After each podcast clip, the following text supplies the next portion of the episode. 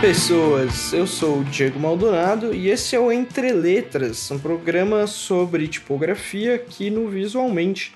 A gente sempre traz entrevistas com pessoas que têm algo a dizer, obviamente. E hoje a gente trouxe aqui o Guilherme Menga, que é um calígrafo, mas mais que isso, ele é um questionador de o que é escrita. E hoje a gente trouxe ele aqui por este viés. Com vocês, Guilherme Menga.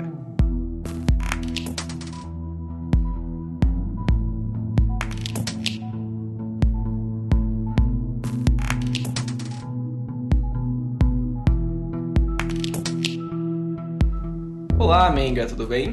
E aí, beleza? Como você se apresentaria em poucos segundos? Ah, meu nome é Gui Menga, eu sou calígrafo e designer e tento ser artista plástico de vez em quando. E há quanto tempo você estuda caligrafia? Cara, comecei a estudar foi 2007 por conta própria. Depois de ter feito estudado um pouco de história da tipografia na faculdade, na primeira faculdade que eu comecei e não terminei. Eu tentei fazer uma fonte e aí, obviamente, ficou horrível. E eu lembrei das aulas de história da tipografia, fui atrás de entender um pouco mais esse negócio de caligrafia e até hoje nunca fiz fonte, nunca tentei fazer fonte de novo, porque comecei a estudar em 2007 é, por conta própria, primeiro fazendo uma fazendo uma pena de bambu e uma cola pen. Foram as primeiras ferramentas que eu que eu comecei a estudar e depois de 2008 eu fiz meu primeiro curso com o André Branco. E depois disso não parei mais. E qual foi essa primeira faculdade que você fez, que você falou? Foi. Eu comecei a fazer design no Senac, quando ainda era lá na, na unidade Cipião. Uhum. Eu entrei, se não me engano, acho que entrei em 2001. Eu não lembro direito, mas acho que foi isso. Fiz seis meses, tive que parar, nunca mais consegui voltar lá. Depois voltei em outra faculdade no interior de São Paulo. Também não terminei. Vamos ver, algum dia eu termino alguma coisa. Justo. É, eu tive uma conversa com a nossa querida amiga Bianca Benedito há pouco hum. tempo atrás. E em algum momento, inclusive, eu vou trazer ela para esse podcast. Ela já, já, convidei ela, a gente precisa só acertar a data agora, certinho. É, ela passou várias definições interessantes sobre caligrafia nessa conversa que a gente teve. E teve uma que me chamou muita atenção, porque é uma definição do Platão. E, hum. e aí eu diria assim, caros ouvintes, Platão perdeu tempo definindo caligrafia. Sim. E, então aí, segundo a Bianca, que nesse momento ela está estudando caligrafia no aspecto da construção da ferramenta e o gesto caligráfico num mestrado na Faculdade de Belas Artes em Porto, de Portugal. Isso. Platão... Grande Bianca. Grande Bianca. Platão define e aí é essa conversa que eu quero trazer agora. Só basicamente endossei a minha citação aqui. a caligrafia é uma geometria da alma que se manifesta fisicamente. O que você acha disso, Gui? Eu acho que Platão era muito doido.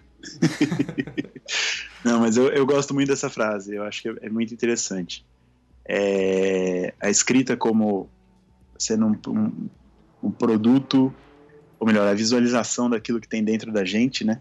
A, a manifestação visual é, do, do, da nossa alma, como disse Platão. Eu acho essa ideia sensacional. É louco porque parece que, que engloba uma coisa muito mais do que a escrita, né, em si.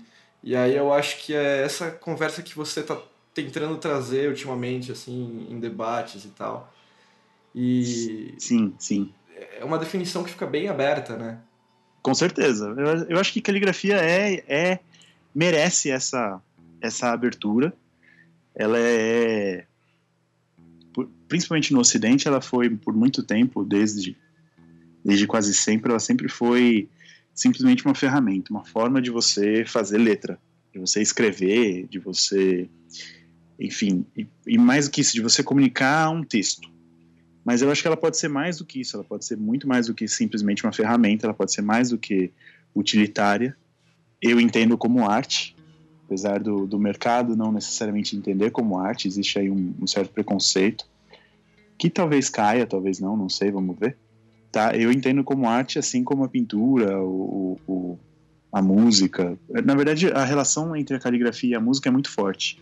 Inclusive. Então. Acho que a tipografia em geral, né? A tipografia em geral tem uma relação muito grande com a música. Eu uso muito exemplos meus alunos quando eu estou explicando questões de tipografia, desde de, de, questões formais até questões de distribuição e venda. É, é muito ligado à música, cara. É impressionante. Sem dúvida, sem dúvida. Desde sempre, né? Mas é, tem alguns estudiosos, alguns calígrafos aí estudiosos que fazem essa conexão de uma forma muito mais clara, obviamente. Mas é, mas é muito legal pensar dessa forma. Assim, como todo mundo, eu comecei a, eu comecei a aprender caligrafia, né?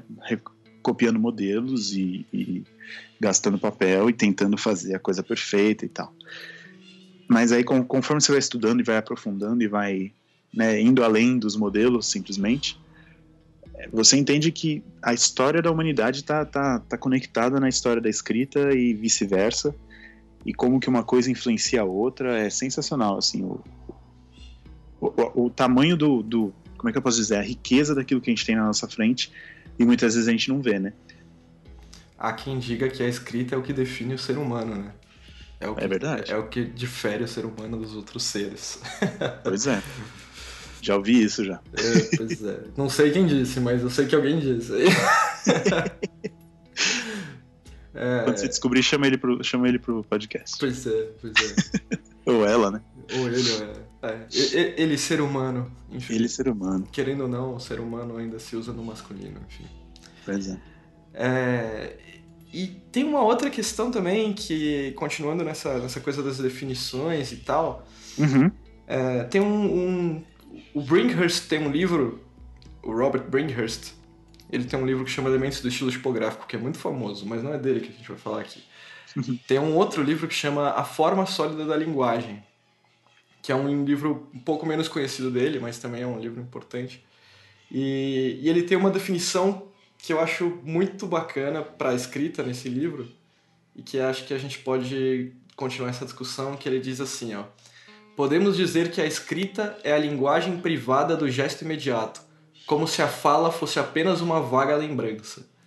E aí ele conecta então a questão da escrita com a questão da fala. Então, lembrando que o Brinkhurst ele é um linguista, né? Ele não é um tipógrafo, apesar dele ter escrito sobre tipografia. Como que você vê essa coisa da, da caligrafia e a conexão com o som a qual ela vai simular uma reprodução, ou sei lá. Sim. Isso é muito doido, né? Porque se você pensar na história da escrita, ela, os símbolos que a gente usa hoje são de, derivados de figuras, de desenhos. Então ela começa pictórica, é, no começo bem pictórica mesmo, e aí, né, com hieróglifos e enfim, é, e símbolos e tal. E aí ela vai se abstraindo, né, até a gente chegar na, na, no alfabeto romano hoje. Se você for ver a definição de letra, letra é um símbolo que, que representa um som. Uhum. E, é, e isso é muito doido, porque, ok, a gente definiu em dois mil, um pouco mais de dois mil anos de história aí de, de alfabeto romano, a gente definiu que o som A tem um símbolo correspondente a esse som. É, eu acho que isso por si só já é já é uma loucura, né? Já, já é um assunto assim que dá para se afogar nele. E aí eu comecei a pensar, aí pensando nisso, colocando uma coisa é, em paralelo à outra, eu comecei a pensar, tá, mas a gente tem muito mais sons, sons não escritos, vamos dizer assim, se é que a gente pode dizer dessa forma, que não tem símbolos relacionados, mas antes e aí antes mesmo desses sons a gente tinha já obviamente já tinha a pintura já tinha o desenho já tinha o gesto e a marca né? A marca que o gesto fazia é, a marca que o gesto deixa no, no, suporte seja lá qual for esse suporte então você pensa que às vezes a, o processo de fechar de fechar o alfabeto de definir quais são as letras no fim acaba sendo deixa, deixa de ser um processo de criação e é mais um processo de como é que eu posso dizer? De eliminação, de edição, vai, digamos assim. Escolheram, né? Foi definido que esses sons teriam esses símbolos e a gente segue com eles. São 26 mais os, os acentos e os diacríticos e enfim. E a gente segue com eles durante esses tantos mil anos que a gente tem esse, esse alfabeto mas será que eles resumem tudo? Será que a gente não precisa de mais, talvez? Será que a gente não precisa, eventualmente, de uma. Não sei, aí dá pra pirar, né? Será que a gente não precisa de uma língua nova, às vezes, para comunicar ideias ou coisas, ou mais do que isso, até sentimentos e. Não sei. A, a geometria da nossa alma, né? Como diz Platão. Pois é, eu acho muito louco, ele, voltando na frase do Platão, né? eu acho, é. eu acho muito louco a geometria da alma, porque ele traz uma coisa matemática para uma coisa assim, sentimental, né? Sim. E, e, será que a caligrafia traz um pouco desse sentimento? Então, como que você enxerga essa coisa do movimento do desenho da letra? Porque um A vai ser um A, um B é um B, um C é um C, mas no fundo, no fundo, a gente sabe que a gente, estudiosos do, do, das letras Sim. sabe que aquela, aquele A pode passar diferentes sensações. Como você enxerga isso na caligrafia especificamente, assim, no momento da escrita? É, isso é, isso é engraçado, porque eu, eu fiz a palestra lá no Dia Tipo sobre. É, o título da palestra era O que é caligrafia hoje?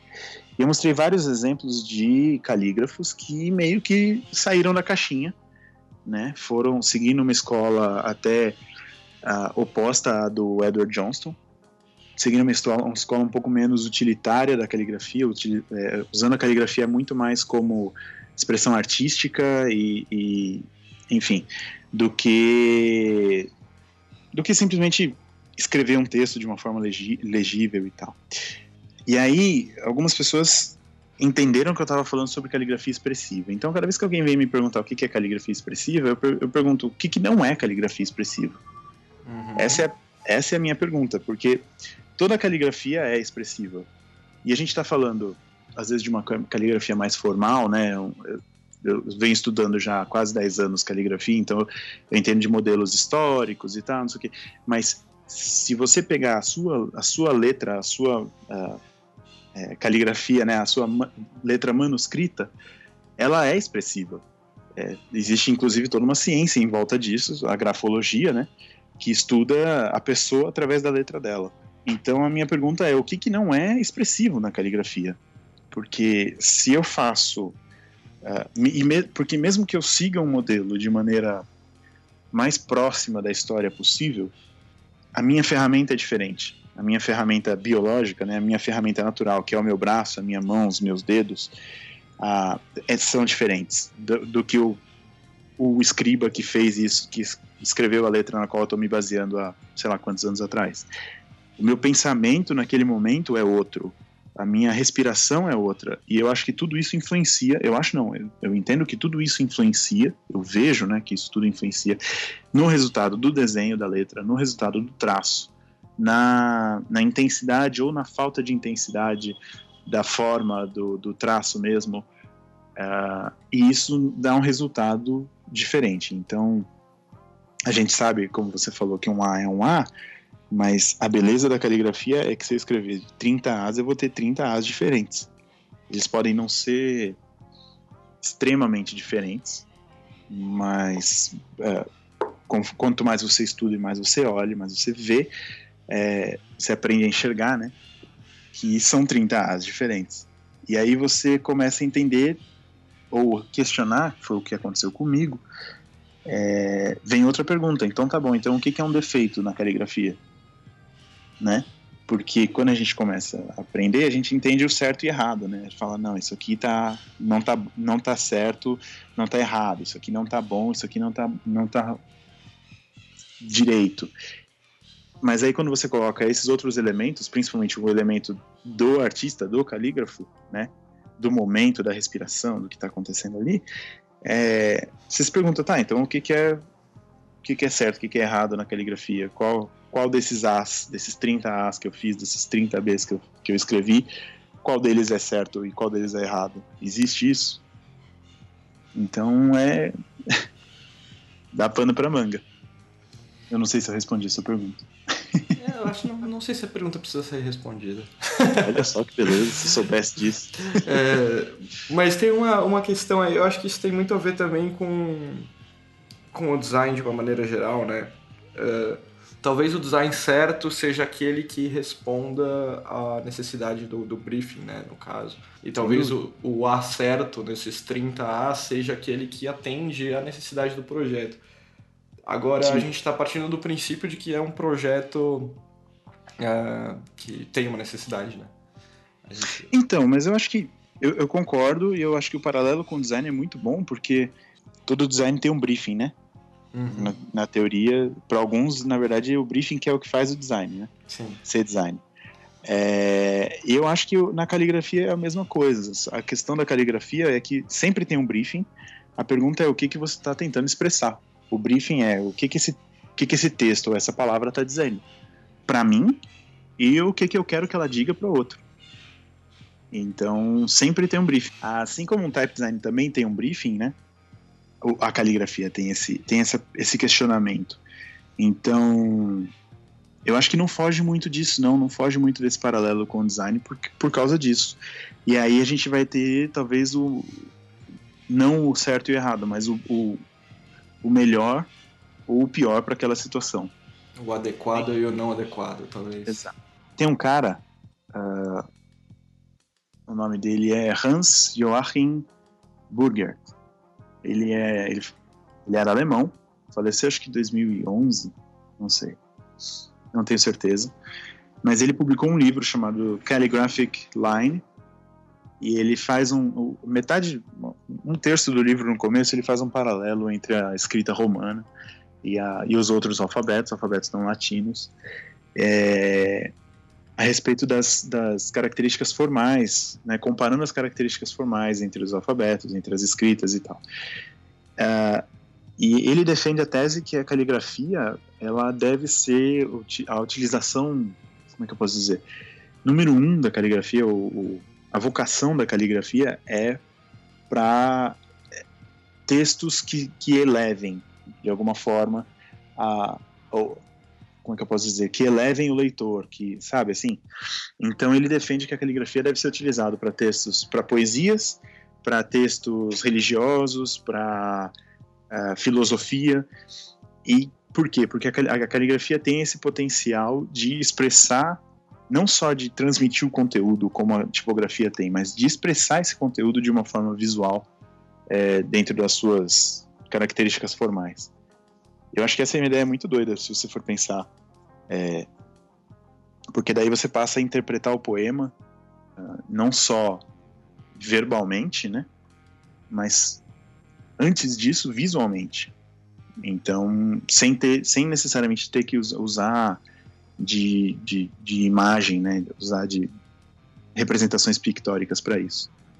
É uma ideia bem doida, eu acho, eu acho bem, bem interessante.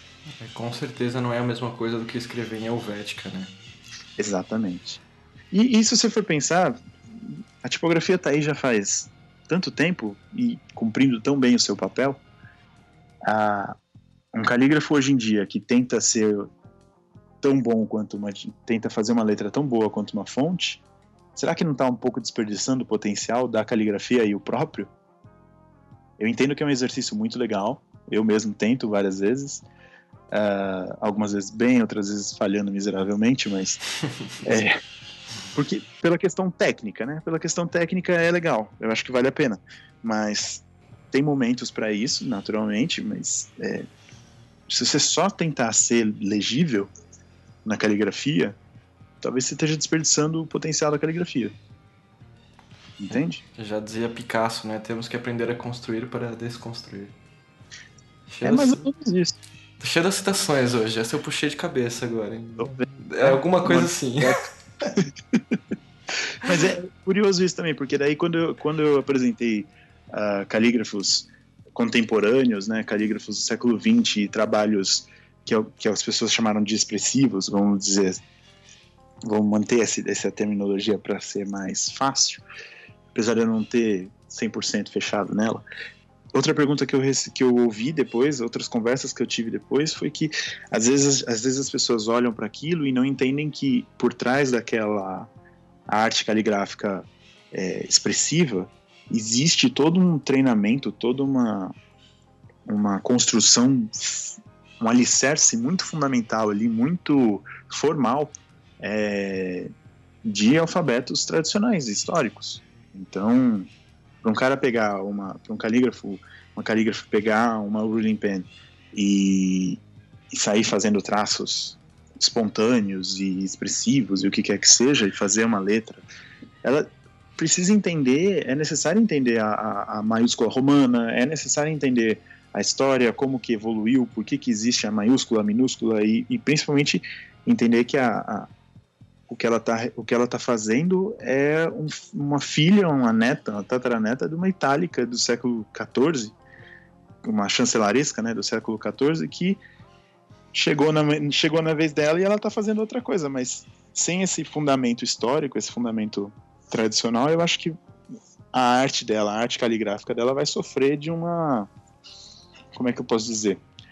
Tem feição, mas não tem não tem exatamente uma substância, né? Não tem uma um recheio bom, digamos assim. Entende? Entendo. Eu ia explicar aqui o que é uma ruling pen, mas eu vou deixar para você. Explica o que é uma ruling pen, Gui. ruling pen é também conhecido como tira-linha. Tecnicamente, é uma ferramenta de engenharia. Foi, vem nos kits de vem nos kits de compasso se você, se você pagar bastante por eles o seu compasso tem uma tem uma ferramenta que ela é ela tem tipo um bico e um parafuso que aperta esse bico aperta e solta esse bico. Então você mergulhava esse bico uh, na tinta e dependendo do seu ajuste no parafuso você tem linhas de, de espessuras diferentes. É simples assim uma ferramenta para fazer linha de espessura diferente. Lá, mais ou menos na década de 50, 60, sei lá, um alemão chamado Friedrich Poppel uh, decidiu, olhou para aquilo e falou: Hum, acho que eu consigo escrever com isso.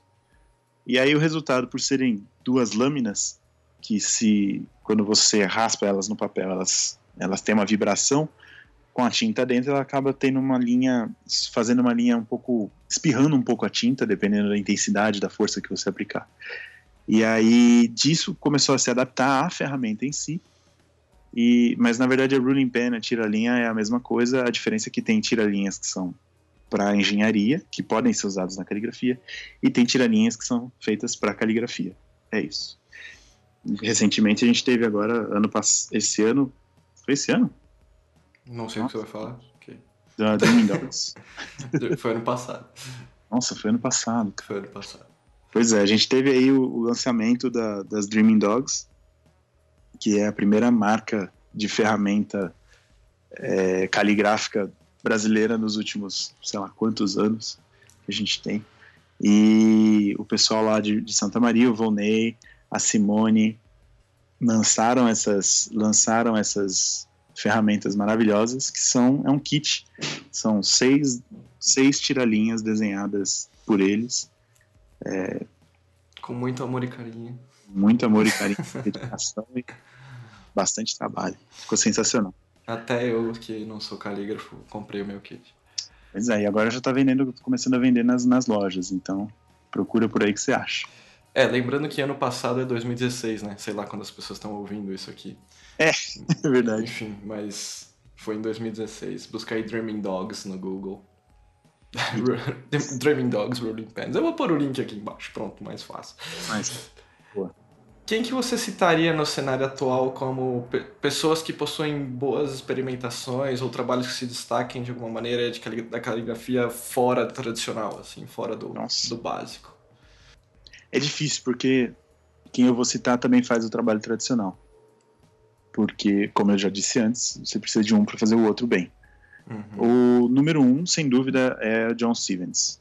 Para mim, ele é o número um porque ele consegue caminhar é, tranquilamente e com virtuo virtuosidade uh, nos dois extremos desse, desse espectro, né? No extremo, no lado formal e no lado mais expressivo, por falta de uma palavra melhor.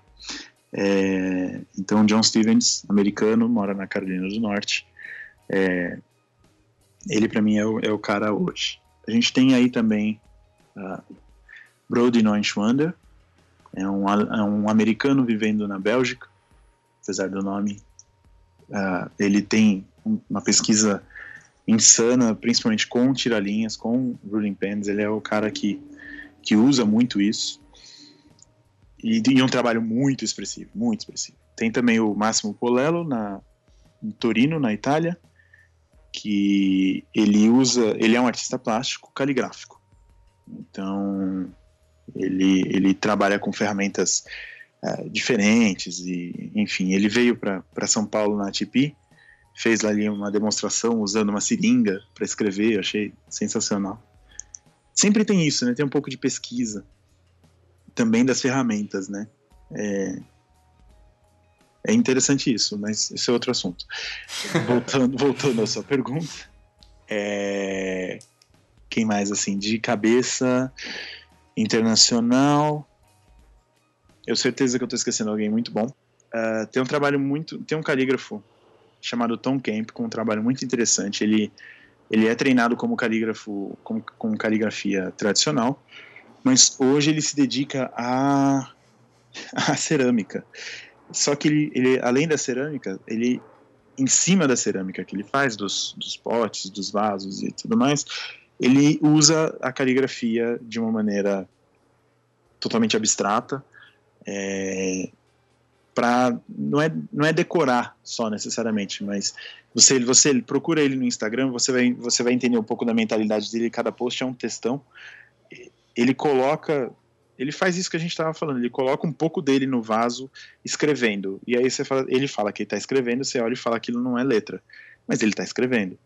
Então ele tem um trabalho muito inspirador nesse sentido. Isso já para um lado bem abstrato mesmo. Aqui no Brasil, obviamente, a gente não, não, não pode deixar de citar o Cláudio Gil, né?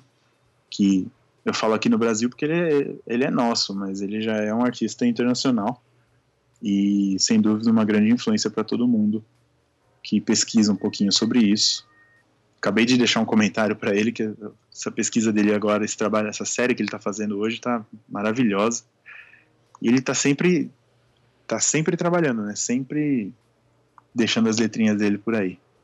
Eu acho que esses nomes, se você começar por esses nomes, vai ser bom. Se você quiser alguém, alguém que já, infelizmente, não está mais conosco, poderíamos falar sobre o Werner Schneider, que é um alemão também, Uh, o próprio Hans Joachim Burgert. Eu posso te passar os nomes depois, porque. Você vai me passar todos esses links depois para eu colocar na descrição aqui. Se eu for soletrar, a gente tá frito. É, pois é. Vai demorar mais uns 40 minutos para soletrar. É, Werner Schneider, Schneider e o Hans Joachim Burgert são dois assim. E, o, e, o, e um dos primeiros que começou esse negócio foi o próprio o, o Koch, né, o Rudolf Koch. Ele que começou a, a, na Alemanha a fazer essa caligrafia, como é que eu posso dizer, sair livre, vai, livre dos moldes e das regras caligráficas, as regras de ouro da caligrafia. Justo. Né? É, e você deu uma comentada brevemente aí sobre a caligrafia não latina, né? Uhum. Inclusive, esse esse, pode, essa, esse, esse, episódio está saindo depois do episódio do Rafael Saraiva, onde a gente já conversou sobre letras além dos latinos, porque não latino é uma péssima definição, né? Você vai definir alguma é. coisa pelo que ela não é. Mas tudo bem. a partir, a partir de, um, de um momento em que esse é o termo corriqueiro, Sim. É, a caligrafia não latina, ela também ela tem uma força cultural para os seus próprios países muito maior do que a latina, eu imagino, né? Eu, eu enxergo dessa maneira. Você também, você também enxerga assim? Sim, totalmente, totalmente. Eu acho que isso é, é curioso. A gente tem uma, um paradoxo da caligrafia ocidental é que ela, ao mesmo tempo que ela foi mantida, né, é, chegou até nós por causa da igreja, ela também foi, ela, vamos dizer assim, ela cresceu numa coleira também por causa da igreja. Porque, obviamente, a função principal de um calígrafo na Idade Média era escrever textos religiosos. Uhum. E, por outro lado, exatamente por, por causa dessa função, não teve a liberdade de se desenvolver como uma forma de arte, uh, explorar o seu potencial for, é, formal, né? E ficou preso ali à legibilidade e, e as suas restrições utilitárias, digamos assim. Esse problema, é, não foi não foi experimentado muito pelas, pelas outras culturas. A gente tem aí pelo menos duas que a gente pode citar muito mais fortes, são a oriental, que a, duas orientais, né, não deixando de ser orientais, é, a japonesa e a árabe. A japonesa ela teve tem por princípio você uh, colocar de si na escrita e essa coisa que eu falei de interpretar, da escrita interpretar um poema, ela é um conceito milenar no japonês. Então, é, você, não, você usa a caligrafia para interpretar o que você está escrevendo, não só para escrever. Uhum. E acho que esse, é, um, acho que esse é o, é o conceito mais fundamental deles. E a caligrafia árabe, por causa de outra restrição, né? Todo mundo, muita gente deve saber disso, mas a, a, a coisa de você desenhar e, e, e o, a arte pictórica na, na, na, religião muçulmana ela não é muito bem vista. Então, porque por, por ser uma questão de idolatria e tal. Então, ao invés de você desenhar, você ah, com a caligrafia e com os traços caligráficos, você vai ilustrar aquele objeto ou aquela aquilo que você está tentando né, demonstrar para alguém uh, utilizando a caligrafia ou dos traços caligráficos. Além disso, eles têm a cultura da reza, né? É muito forte. E muitas vezes um texto ele já foi escrito milhares e milhares de vezes, às vezes centenas de vezes pela mesma pessoa.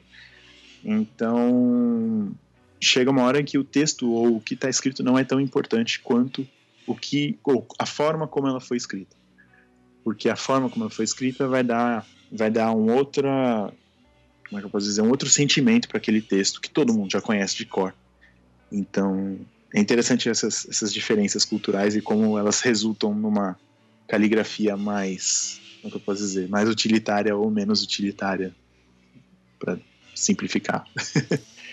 então, trazendo isso para o que a gente já vinha falando aqui, uhum. a caligrafia árabe, basicamente, ela é expressiva por natureza, assim, por, por, por essência, digamos assim. Sim, sim, por causa da religião, principalmente, né? Ela é expressiva por, por essência, sem dúvida. Toda a caligrafia, na verdade, cara. Eu acho que. É, tudo bem, a gente, a gente teve essa questão, mas aí. É, é como você mesmo disse, na, na falta de uma palavra melhor. Exato, é exatamente isso. Ela, ela é mais expressiva por essência. Eu, eu para ser muito honesto, na, na minha opinião, a japonesa é mais ainda. É mais ainda. É mais ainda. Se você. Eu não sei quem já teve a oportunidade de ver uh, uma demonstração de caligrafia japonesa de Shodo, com pincel e tudo mais, ou de ler um pouco a respeito, eles têm uma ideia muito interessante que eu acho é, que a gente poderia aplicar bastante na caligrafia ocidental também, que é a coisa da do, dois aspectos, na verdade. Primeiro, da meditação. Eles uh, meditam antes de, de fazer aquilo, a letra ou a palavra que eles vão, vão escrever. Uh, de forma que na, a ideia é que na, na mente deles eles já sabem, eles já estão fazendo aquilo na mente, antes de fazer no papel. Uh, e a segunda questão é que o primeiro movimento, a primeira, a primeira vez que o pincel encosta no papel, no suporte, aquela energia é a energia que define a, a execução de todo o resto da, da palavra. Então, eu acho isso muito interessante, são conceitos interessantes que acabam resultando em caligrafia, em uma caligrafia muito mais expressiva, até, na minha opinião, até do que a árabe. Muito bom. Então agora eu vou te colocar numa sinuca de bico aqui. Ah, agora. E, e aí eu pergunto, depois de toda essa conversa sobre vários estilos de caligrafia, Sim. qual é a definição do Guilherme Menga para o que é caligrafia? Eu acho que eu posso dizer que a caligrafia ela é uh, eu gosto da definição do, da caligrafia como uma experiência somática. Ela é o registro de vários momentos num momento só. É o registro na, no papel no suporte uh, de quem escreveu do que estava pensando uh, de como é da situação em que a pessoa estava então ela é a soma de como do que o carígrafo pensa de como ele enxerga o mundo. É isso, é um registro de momentos, dentro de um momento só. Que tal? Muito bem, muito bem. então, segundo o Guilherme Menga, caligrafia é um registro de momento em um momento só. É isso? É, Podemos um escrever? traço, talvez, né? A gente pode resolver. Menga, Menga, vírgula, Guilherme. É. 2017.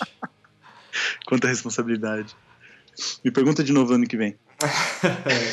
é, é importante a evolução, sempre. A ideia é essa. Bom, é isso aí. Tem alguma coisa que você gostaria de acrescentar que a gente não falou? Hum. É...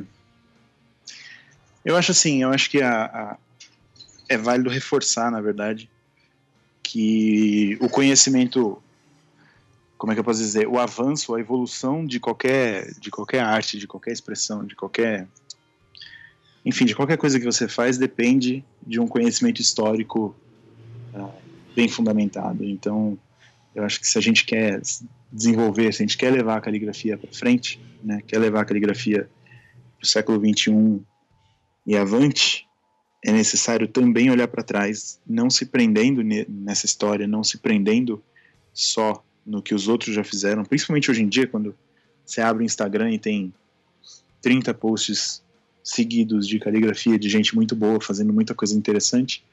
Olhar para trás, olhar em volta, mas sintetizar isso tudo, olhar para dentro e o que, que você vai trazer de novo para a caligrafia daqui para frente. Eu acho que a evolução de qualquer, qualquer arte precisa disso, precisa desse olhar tanto histórico quanto contemporâneo, mas principalmente pessoal e, e, e particular.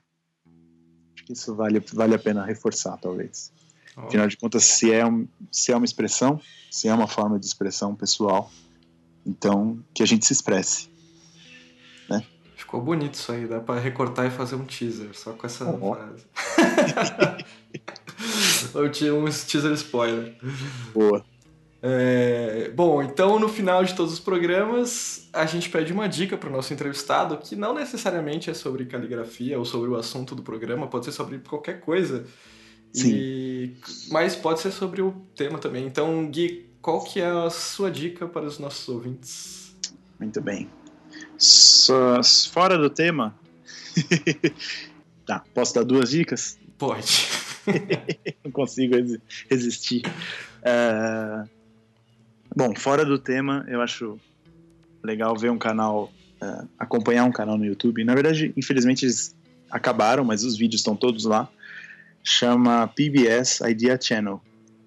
É o canal de ideias da PBS você cada, cada episódio ele traz um ele traz um assunto para discutir uh, vai por exemplo será que o Super Mario é uma obra-prima surrealista ou por exemplo o que que ele discute desde os, desde o hand spinner até o surrealismo do Super Mario então acho que vale a pena seguir, pensar em coisas, para pensar em coisas que a gente nunca imaginou serem um assunto para se pensar.